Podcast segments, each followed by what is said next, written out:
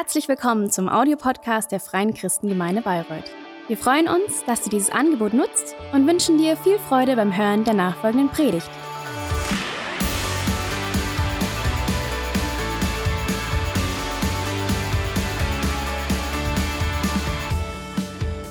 Ja, es ist noch Sommerzeit. Wir hatten jetzt auch Urlaub und haben es wirklich genossen, haben aufgetankt. Ich freue mich aber wieder hier zu sein. Ich war zwar schon jetzt wieder eine Woche im Büro, ähm, aber letzten Sonntag in Fürth in der Chapel. Und es ist immer wieder großartig auch zu sehen, was sich tut in der Region, in Oberfranken. Viele Kirchen, ähm, die wirklich ähm, aufblühen und Menschen gewinnen. Und ähm, es ist so gut, gemeinsam unterwegs zu sein, oder? Und ähm, heute habe ich das Vorrecht, ähm, den vierten Teil unserer Predigtserie Psalmen unter Palmen haben wir es genannt. Die Palmen fehlen jetzt noch, aber vielleicht war der ein oder andere ja ähm, zuletzt irgendwo schön äh, am, am Bodensee oder irgendwo auf einer Karibikinsel. War jemand in der Karibik? Hat jemand im Urlaub Palmen gesehen? ja, doch, einige. Sehr schön. Nein, das ist für uns einfach so der Aufhänger zu sagen, wir möchten euch ermutigen, in, der, in, in diesen Wochen, in dieser Ferienzeit im Urlaub doch mal die Psalmen zu lesen. Ähm, weil da steckt so viel drin. Und die Psalmen sind ja eine Sammlung von insgesamt 150 ähm, im Hebräischen sehr poetischen Texten, Gebeten, Liedern, ähm, die größtenteils David, König David zugeschrieben werden. Und ich meine ganz ehrlich, wer kennt nicht Psalm 23? Der Herr ist mein Hirte. Oder Psalm 1. Ich glaube, Thomas hat ähm, im ersten Teil darüber gesprochen. Ich möchte einfach noch, euch noch mal mit hineinnehmen, damit ihr etwas entdeckt von, von diesen kraftvollen, ermutigenden Worten aus dem Psalm. Psalm 1, wohl dem, der nicht wandelt im Rat der Gottlosen, noch tritt auf den Weg der Sünder, noch sitzt, wo die Spötter sitzen, sondern hat Lust und Freude am Gesetz des Herrn und sinnt über seinem Gesetz Tag und Nacht. Der ist wie ein Baum, gepflanzt an den Wasserbächen, der seine Frucht bringt zu seiner Zeit und seine Blätter verwelken nicht. Und was er macht, das gelingt. Amen. Hey, ich habe mich gewundert, wie die Bäume im Moment aussehen, oder? Jetzt hat es ja mal geregnet, aber man denkt, man ist schon im Herbst, überall braune Blätter, die runterfallen.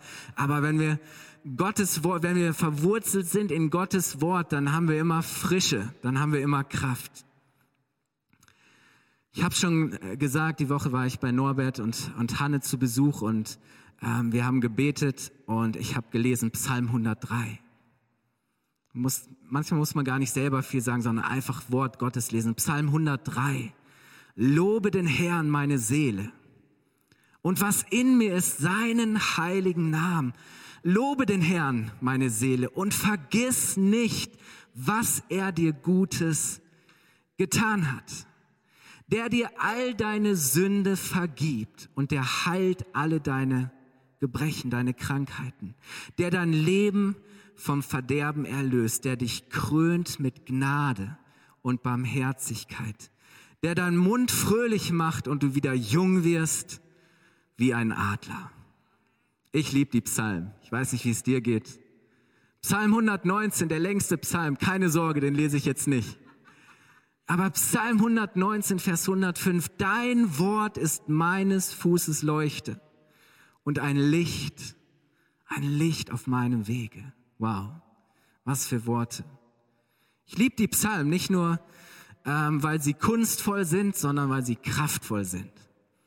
Inspirierend, ermutigend so zeitlos, so, so aktuell relevant, menschlich, echt, mitten aus dem Leben. Wir hören einen David, der immer wieder in, in zum Teil verzweifelten, ausweglos erscheinenden Situationen ist, aber der immer wieder seinen Blick auf Gott richtet und sagt, ja Herr, ich bin hier irgendwie umringt und von Feinden und in Kämpfen und ich weiß nicht, wie das wird, aber ich schaue auf dich und ich weiß, du wirst mir helfen.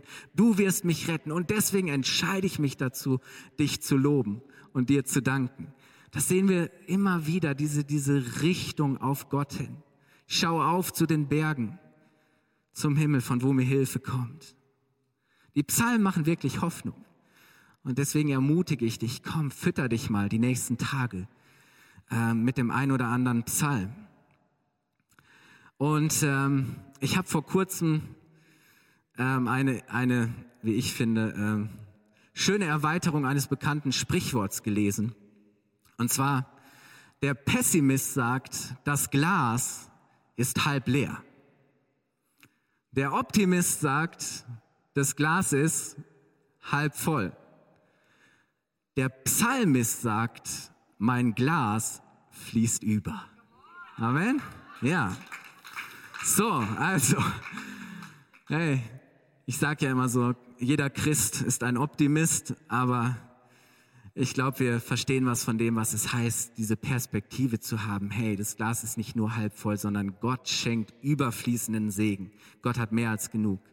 Ähm, und das kommt ja auch in Psalm 23, Vers 5, ähm, sagt David, du füllst meinen Becher bis zum Überfließen. Du schenkst mir voll ein.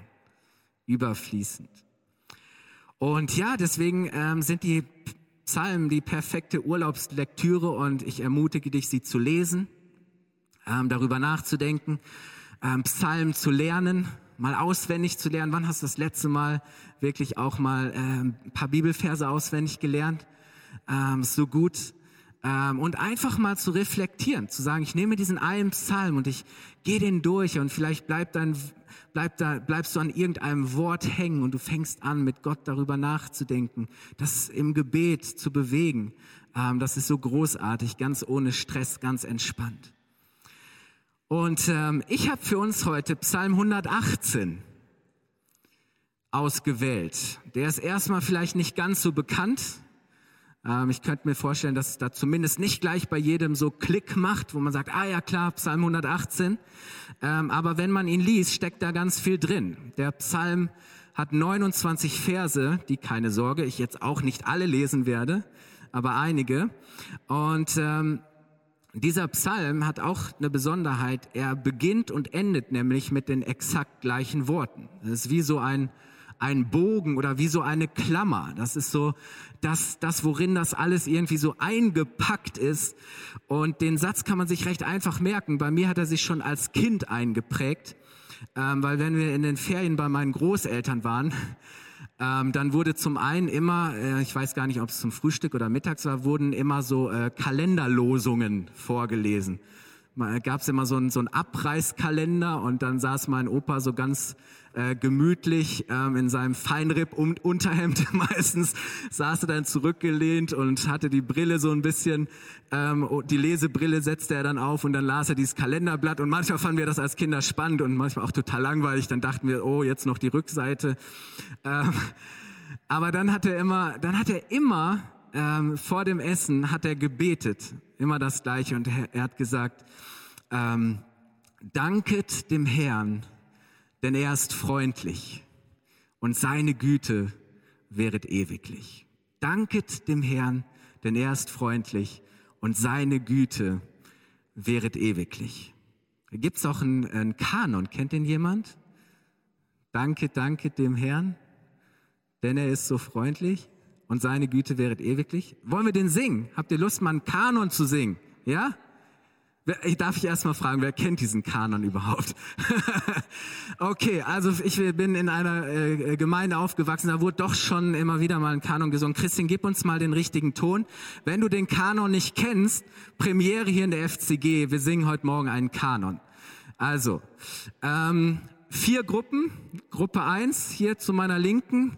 Ähm, hier teilen wir mal bei dir so, du musst, äh, ne, du musst dich teilen hier. Ähm, also die ersten vier sind Gruppe 2, dann Gruppe 3 und Gruppe 4. Und wir singen das erstmal zusammen, okay?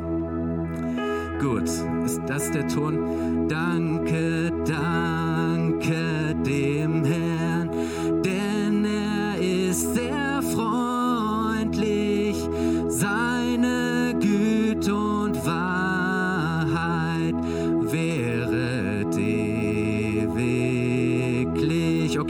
alle zusammen. Danke, danke dem Herrn, denn er ist sehr freundlich. Seine Güte und Wahrheit wäret ewiglich. Gut, ihr müsst jetzt noch lauter singen und jetzt wird's spannend. Wir fangen an. Danke, danke.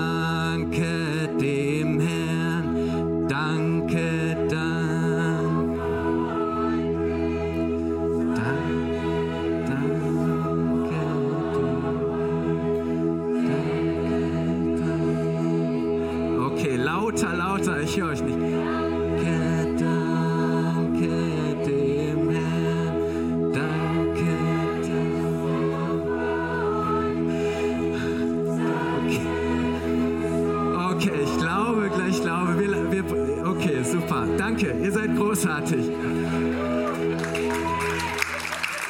Also ich, ich glaube, für den Himmel müssen wir noch mal ein bisschen üben, oder? Da müssen wir noch ein paar Proben einlegen. Ja, dann können wir es automatisch. Okay, also Kanon, ich weiß, ich muss mit den Lobpreisleitern sprechen, ob das irgendwie was fürs Repertoire ist. Ja, aber ist ja schön, oder? Es gibt so viele Psalmen, die auch ne, in, in modernen Lobpreissongs ähm, vertont wurden. Und ich finde, das hat so eine Kraft, wenn einfach Gottes Wort für sich selbst spricht. Und wenn wir Gottes Wort aussprechen. Und ähm, wir wollen da mal einsteigen. Eben am Anfang dieses Psalms steht dieser Aufruf, diese Aufforderung, danket dem Herrn. Und dann in Vers 2, Vers 3, Vers 4 wiederholt David und das und sagt, danket dem Herrn das ganze Volk Israel. Und in Vers 3 dankt dem Herrn alle Priester, die im Tempel dienen. In Vers 4 sagt er, dankt dem Herrn alle, die ihn fürchten, die Gott achten.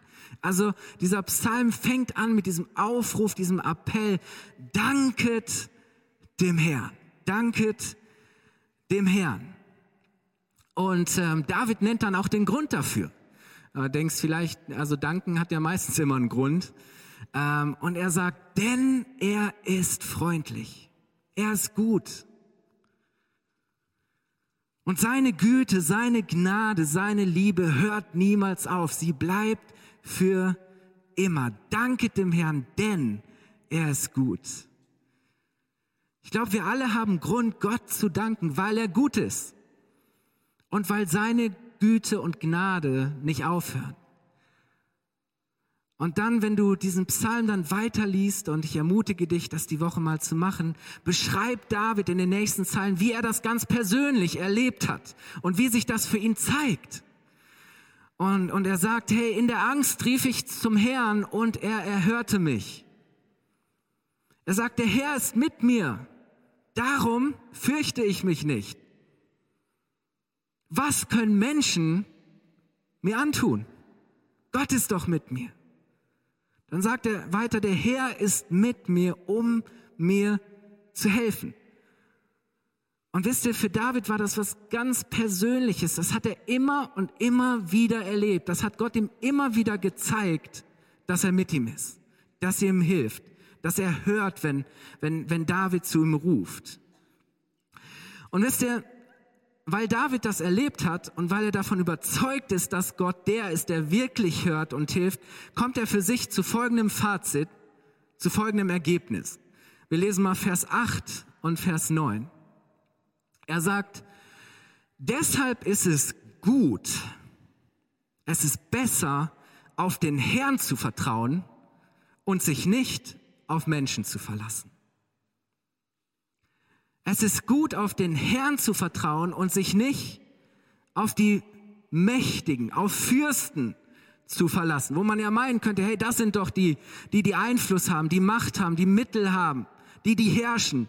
Aber Gott sagt, nein, Gott, äh, David sagt, Gott ist gut und deswegen ist das Beste, was du tun kannst, ihm zu vertrauen und nicht dein Vertrauen auf Menschen zu setzen und auch nicht auf die, die in dieser Welt Macht haben und die herrschen. Und David spricht von, von mächtigen Feinden. Er wurde immer wieder verfolgt. Leute wollten ihn umbringen. Er spricht von Angriffen, Herausforderungen, in denen Gott ihm aber beisteht und Gott die Oberhand, den Sieg behält. Und er sagt, hey, deine mächtige Hand behält den Sieg, weil du bist der, der regiert. Und ich glaube, das ist auch die Kernfrage für uns ganz persönlich in unserem Leben. Auf wen oder was vertrauen wir eigentlich? Auf wen oder was vertrauen wir? Worauf bauen wir? Worauf verlassen wir uns eigentlich, oder? Worauf verlässt du dich? Wenn du montags auf die Arbeit gehst, worauf verlässt du dich, wenn du in Herausforderungen steckst? Ich meine ganz ehrlich, David, ähm, David war nicht durchschnittlich. David war jemand, wo man sagt, ja, das war wirklich ein, äh, wie man es heute sagen will, aber David war ein Prachtkerl. Ich meine, David, der hatte wirklich was zu bieten. David hätte sich auf alles Mögliche verlassen können. Auf sein Talent. David war so ähm, begabt, er war ein begnadeter, außergewöhnlicher Künstler und Musiker. So sehr, dass, dass äh, der König, der vor ihm regierte, Saul, sagt, holt mir diesen David, weil er, wenn er anfängt, äh, die Gitarre, also die Harfe zu spielen, dann werden all meine Sorgen und, und alle Angst wird vertrieben. David hatte so eine Begab musikalische Begabung, ein Talent. Er war ein, ein Künstler, ein Songwriter.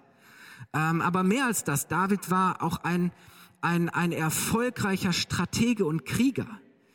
Wenn, wenn David ähm, das Heer in die Schlacht geführt hat, haben sie eigentlich immer gewonnen. Ähm, das ganze Volk hat David gefeiert, so weit, dass sie sogar ähm, eigene eigene Songs für ihn geschrieben haben, gesungen. Ja, Saul schlägt einen und und David schlägt Zehntausende. Ja, David war war ein ein erfolgreicher Stratege und Krieger, ein Kämpfer. Ähm, David hätte auch auf seine Schönheit und Beliebtheit bauen können. So, David wurde gelobt, weil, weil er so ein hübscher Kerl war. Der wird wahrscheinlich heute auf Instagram ähm, äh, richtig viele Follower haben, mindestens eine Million, vielleicht sogar zehn. Er hätte auf seine Schönheit oder Beliebtheit bauen können, auf seine Connections, sein Netzwerk. David kannte Leute, David hatte Einfluss, er kannte Menschen, die Einfluss hatten. Auf so vieles hätte David sein Vertrauen setzen können. So vieles, was er selber so genial beherrschte, was er, was er an Begabung hatte, aber das tat er nicht. Das ist ja das, äh, das Spannende. Warum? Weil er wusste, dass er die mächtigen Feinde in seinem Leben nur mit Gottes Hilfe besiegen kann. Nicht aus eigener Kraft, nicht indem er sein Vertrauen auf sich selbst setzt oder auf andere Menschen oder darauf, dass andere Menschen es gut mit ihm meinen. Er wusste, hey, ich muss mein Vertrauen auf Gott setzen. Nur wenn ich mein Vertrauen auf Gott setze, dann kann ich bestehen. Dann kann ich meine Feinde besiegen. Und ich möchte dich fragen, auf wen vertraust du? Worauf verlässt du dich, wenn es mal echt hart kommt, wenn es drunter und drüber geht, wenn du nicht mehr weiter weißt, wenn alles erschüttert wird? Worauf vertraust du in deinen persönlichen Kämpfen? Vielleicht ähm, deine Kämpfe am Arbeitsplatz. Worauf vertraust du, wenn deine Ehe unter Beschuss steht, wenn deine Ehe, wenn, wenn Freundschaften angegriffen werden? Worauf vertraust du, wenn deine Kinder Schwierigkeiten haben? In der Schule oder du weißt nicht, wie du, wie du gewisse Dinge lösen, wie du ihnen helfen kannst. Hey, worauf baust du, wenn deine Gesundheit angegriffen ist, wenn du krank bist, wenn du in finanzielle Nöte gerätst, wenn die Gasrechnung kommt, die Stromrechnung.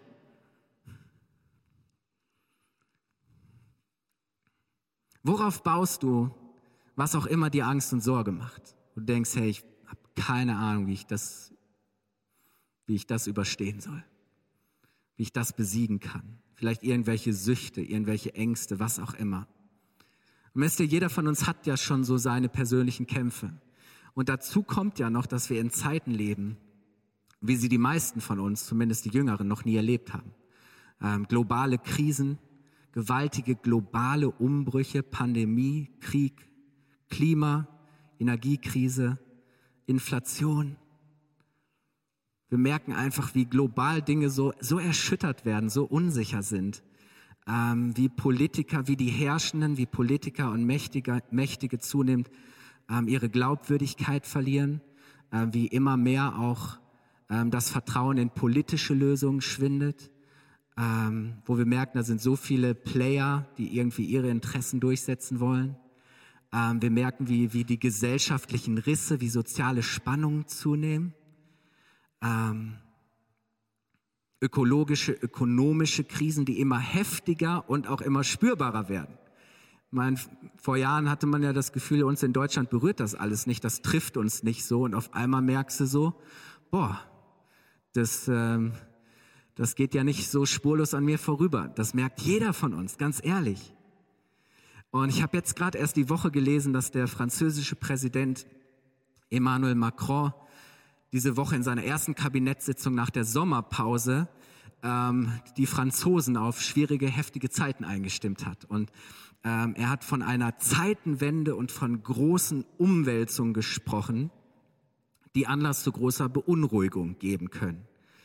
Und dann sprach er wörtlich vom, und das hat mich so, habe ich gedacht, oh krass, er sprach wörtlich vom Ende des Überflusses, der Sorglosigkeit und vom Ende der Gewissheiten. Zumindest das, was so unsere Gewissheiten und Sicherheiten sind von dem, was wir denken, das wird schon immer so weiter funktionieren, wie wir das kennen und wie das bisher funktioniert hat. Und ähm, ihr Lieben, ich bin nicht der, der irgendwie Panik machen möchte oder so. Ich bin auch kein Crash-Prophet und auch grundsätzlich kein Pessimist. Wir haben ja gesagt, ne, wir sind mindestens Optimist oder sogar Psalmist. Ähm, und doch, äh, wenn man, glaube ich, etwas äh, wach ist und aufmerksam und auf gewisse Dinge auch etwas kritisch schaut, dann deutet doch vieles darauf hin, dass uns in den nächsten Jahren einige heftige Erschütterungen bevorstehen werden. Dass es nicht einfach so weitergehen kann und wird, ähm, wie das so die letzten Jahre, Jahrzehnte gewesen ist. Und deswegen glaube ich, umso mehr stellt sich für jeden von uns, für uns alle die Frage, worauf vertrauen wir? Worin liegt unsere Sicherheit? Was ist dein Fundament? Weil die Fundamente, die wir bisher gehabt haben, ihr Lieben, die werden erschüttert. Also mal mindestens. Ich glaube, dass vieles von dem auch wegbrechen wird. Ähm, und, und wisst ihr, wenn, wenn David sagt, hey, es ist besser, das Beste, was du tun kannst, ist dein Vertrauen auf den Herrn zu setzen. Es ist besser, als dein Vertrauen auf dich selbst, auf andere Menschen oder auf die Mächtigen, auf die Herrschenden zu setzen. Und ihr Lieben, äh, versteht mich richtig, das ist gar keine, gar keine Politik-Bashing oder so. Ähm, das ist einfach eine Realität. Und David beschreibt dann, und das finde ich so genial, er bleibt nicht darin stecken, sondern er beschreibt dann in den nächsten Versen, wohin es ihn zieht wohin er sich bewegt. Und er beschreibt, wie er durch die Tore in den Tempel geht, wie er Gottes Gegenwart und Gottes Gerechtigkeit sucht. Und wie er anfängt, Gott für seine Güte und für seine Gnade zu danken und zu loben. Das ist die Perspektive. Und wisst ihr, dann kommt aus, aus, aus, aus Davids Mund eine der großartigsten und für mich mächtigsten prophetischen Botschaften der Bibel. David, der Jahrhunderte lebte, bevor überhaupt jemand eine Vorstellung und Idee davon hatte, dass Jesus kommt. Lass uns mal lesen, ab Vers 22, Vers 22 bis 23. Da sagt David, der Stein, den die Bauleute verworfen haben. Das heißt, die gedacht haben, wir bauen das jetzt hier alles mal selber so zurecht. Unser Fundament, unseren Tempel, unsere Religion, das Gesetz. Der Stein, den die Bauleute verworfen haben, der ist zum Eckstein geworden. Der Eckstein war der erste Stein, der, an dem alles andere ausgerichtet wurde, der, auf den alle anderen Steine aufgebaut haben. Der Eckstein war der Anfangsstein, das Fundament. Der ist zum Eckstein geworden und das ist vom Herrn geschehen. Das hat Gott getan und es ist ein Wunder. Es ist wunderbar in unseren Augen. Und es ist interessant, dass Jesus genau diese Worte aus Davids Mund nimmt und diese Worte zitiert und sie auf sich bezieht, auf sein Kommen, auf sein Wirken, dass Jesus kommt, um diese Welt zu retten, unsere Systeme, das, was wir uns aufgebaut hat, einzureißen und das etwas Neues, etwas Ewiges aufzubauen, zum Fels der Rettung zu werden. dass Gott ein neues, ein ewiges Fundament schenkt, ein neues Haus baut, seine Gemeinde, seine Kirche, zu dem alle gehören, die ihn annehmen und die ihm vertrauen. Jesus ist der Anfangs- und er ist der Schlussstein. Er ist der, der kommt und er ist der, auf den wir warten, der wiederkommt. Ähm, Jesus ist das A und das O, das Alpha und das Omega von A bis Z. Jesus ist der Anfänger und er ist auch der Vollender unseres Glaubens. Hey, glaub mal, dass Jesus das, was er in dir angefangen hat, auch erfolgreich zu Ende bringen wird. Du musst einfach an ihm dranbleiben und ihm vertrauen. Jesus ist der ewige und der unerschütterliche Fels unserer Rettung. Sein Wort sagt, Jesus sagt, Himmel und Erde werden vergehen, aber meine Worte bleiben ewig bestehen. Ja, deswegen ist so wichtig, dass wir an seiner Wahrheit festhalten und nicht die Bibel nehmen und sagen, die Hälfte davon brauchen wir nicht mehr, weil das ist irgendwie politisch nicht mehr korrekt und ähm, das ist nicht mehr relevant und das müssen wir heute alles irgendwie anders sehen und anders machen. Nein, Jesus sagt, hey, mein Wort bleibt für immer bestehen. Das ist das, was bleibt. Und, und ganz ehrlich, ich setze doch mein Vertrauen lieber und ich baue auf das, was bleibt, oder? Was unerschütterlich ist. Und ich finde es so interessant, David sieht das schon. David sieht das schon. Und deswegen, deswegen fängt er an zu staunen und sagt, was für ein gewaltiges Wunder. Das ist, was nur Gott selbst tun kann. So, David sieht das schon und er sehnt sich danach und deshalb ruft er weiter aus. Wir gehen direkt weiter in den Versen. Wir kommen auf die Zielgeraden, auf den Höhepunkt und er sagt in Vers 24, vielleicht kommen euch diese Worte auch jetzt bekannt vor. Er sagt, dies ist der Tag, den der Herr gemacht hat. Wir wollen uns freuen und fröhlich sein in ihm. Und dann kommt so ein, ein Wort, ach Herr, hilf oder Herr, hilf. Wisst ihr, welches Wort da im Hebräischen steht? Hosanna. Hosanna hat zwei Bedeutungen. Es kann einmal tatsächlich wie so ein Hilferuf sein, Herr, hilf, aber es ist auch ein Jubelruf gleichzeitig. Das heißt, ja, der Herr hilft. Ist interessant, oder? Hosanna. Herr, hilf, ach Herr, lass wohl gelingen. Gepriesen sei der, welcher kommt im Namen des Herrn. Auch diese Worte finden wir im Neuen Testament, nämlich als Jesus tatsächlich auf diesem Esel in Jerusalem einreitet und die Menschen breiten ihre Gewänder und die Palmblätter breiten sie vor ihm aus und der König zieht ein und sie sagen, gepriesen sei der, der im Namen des Herrn kommt. Und sie rufen ihm entgegen, dieser Lobpreis, Hosanna. Hosanna in der Höhe. Hosanna dem, der kommt. Herr, wie genial ist das, oder? Und David hat das schon gesehen. Und deswegen fängt er an zu jubeln. Das ist dieser Hosanna-Ruf. Mit genau diesen Worten wird Jesus ähm, begrüßt. Und, und Jesus stirbt am Kreuz. Er wird verurteilt, er stirbt. Aber er steht wieder auf von den Toten. Er überwindet den Tod. Er überwindet ähm, die Mächte und Gewalten und er triumphiert und er schenkt uns neues Leben, er bringt Rettung und Versöhnung. Ich möchte euch einladen, aufzustehen und möchte schließen.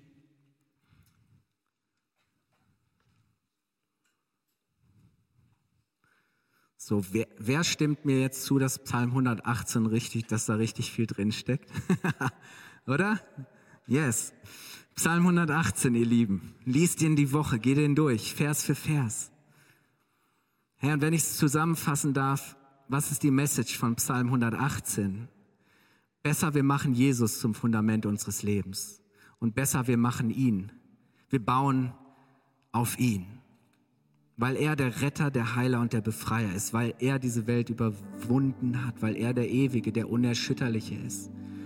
Ähm, weil er der ist, der alles neu macht weil er der ist, der uns versprochen hat, ja, in dieser Welt habt ihr Angst, in dieser Welt seid, werdet ihr bedrängt, aber seid getrost, habt keine Angst. Seid voller Hoffnung, denn ich habe diese Welt überwunden und ich werde bei euch sein. Ich werde euch niemals verlassen bis ans Ende aller Tage. Jesus ist der Immanuel, der Gott mit uns. Herr, wie großartig, dass Jesus gegenwärtig ist, dass er in uns lebt durch seinen guten Heiligen Geist.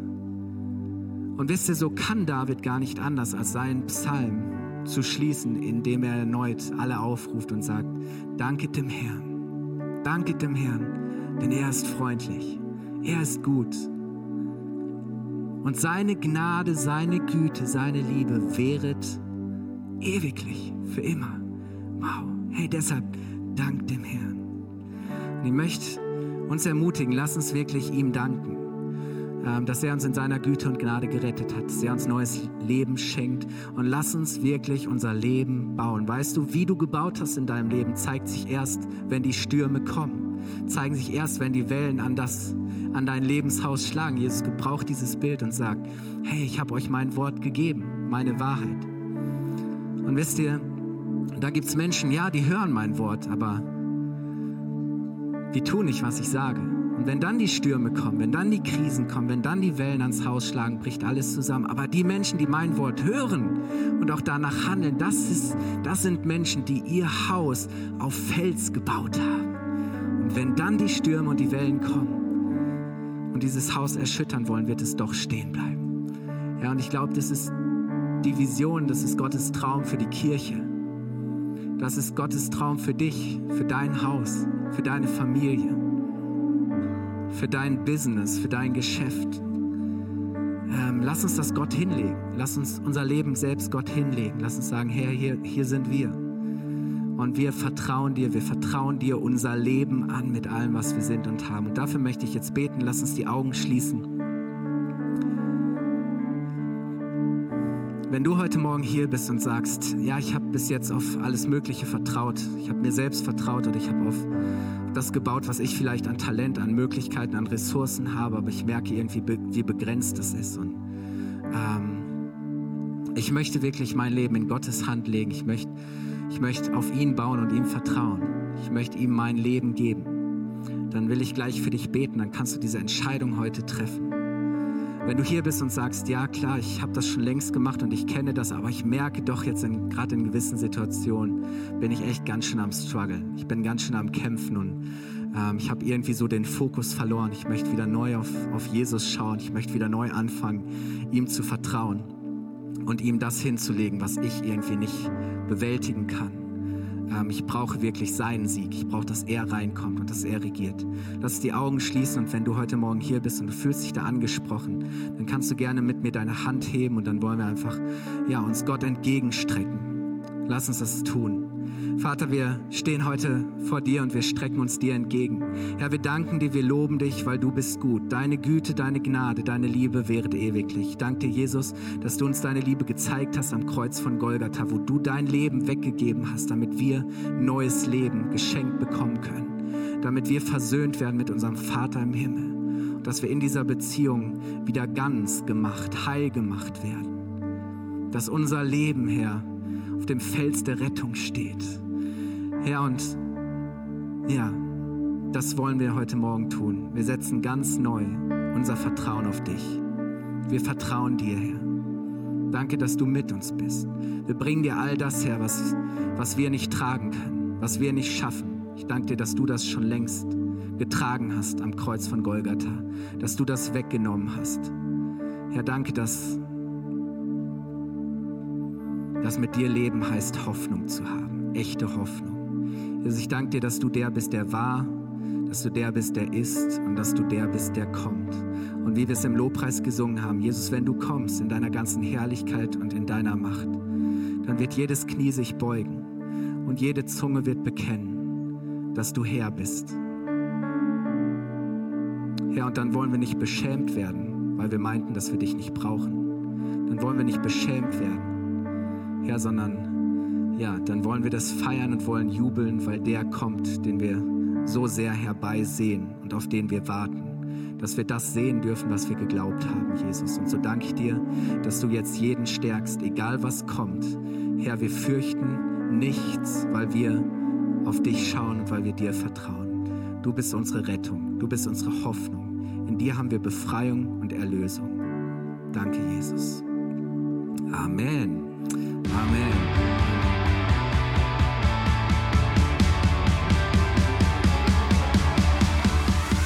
Hat dir die Predigt gefallen? Gerne kannst du sie mit Freunden teilen oder uns einen kurzen Kommentar hinterlassen. Noch mehr würden wir uns aber freuen, dich persönlich kennenzulernen. Du bist herzlich eingeladen, einen unserer Gottesdienste am Sonntag zu besuchen. Alle Infos findest du unter www.fcg-bayreuth.de. Dort kannst du uns auch eine persönliche Nachricht schreiben, wenn du mehr über ein Leben mit Jesus erfahren möchtest oder andere Fragen zum christlichen Glauben hast. Bis zum nächsten Mal. Ade!